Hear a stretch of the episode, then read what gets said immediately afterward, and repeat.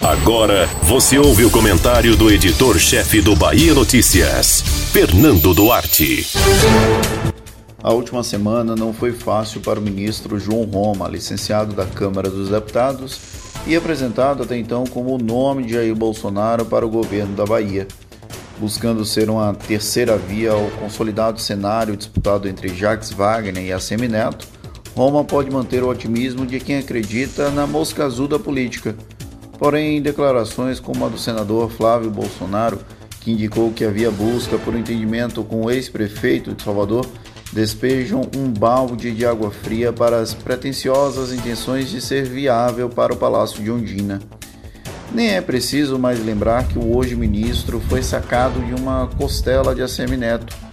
Sempre articulado nos bastidores, Roma só veio a ser testado nas urnas em 2018, quando o antigo líder usou o condão da prefeitura para elegê-lo deputado federal de fevereiro de 2021, quando aceitou ser ministro, aos dias atuais, o distanciamento entre ambos só aumentou e com movimentos quase sempre kamikazes por parte do ex-chefe de gabinete.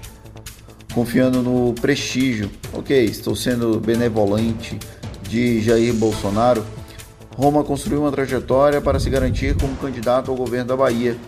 Virou o homem do presidente não apenas por aqui, mas em todo o Nordeste desde a chegada ao Ministério da Cidadania, se esforçou muito para tentar simular que Bolsonaro é preocupado com o povo, em especial com os nordestinos.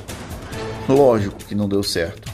Contudo, há de se reconhecer que Roma deu o melhor de si, mesmo que isso custasse a própria identidade política. A fala de Flávio Bolsonaro, coordenador da campanha do pai, foi apenas um dos momentos ruins o Republicanos, partido ao qual ainda está ligado, deu sinais de que não deve permanecer no mesmo barco que o presidente, liberando os filiados para apoiar até mesmo Luiz Inácio Lula da Silva. A Igreja Universal do Reino de Deus, espinha dorsal da sigla, também se mantém em cima do muro e deve seguir assim por mais tempo. Se nacionalmente há indícios de que o casamento entre Bolsonaro e a legenda pode não se confirmar. Na Bahia, Márcio Marinho, que preside o antigo PRB, chegou a chamar Semineto de governador ao longo da semana. Se isso não é um batom na cueca, não caberia explicitar mais que a aposta em Roma não é considerada viável, mesmo pelos aliados que o impulsionaram para a esplanada dos ministérios. Em entrevistas, o ministro assegura que tem aval de Bolsonaro e do próprio partido para seguir com a intensa agenda de pré-candidato ao governo da Bahia. É difícil ir por um caminho contrário quando se está cercado de pessoas que acreditam piamente que o Brasil está em um dos seus melhores momentos da história. Roma já garantiu seu nome nas páginas da política baiana.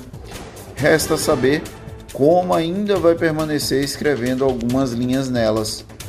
Vai depender de como vai contornar ter sido largado no meio do Coliseu para ser prato principal. Como se vê, na Bahia, os caminhos não parecem levar a Roma. Você ouviu o comentário do editor-chefe do Bahia Notícias, Fernando Duarte.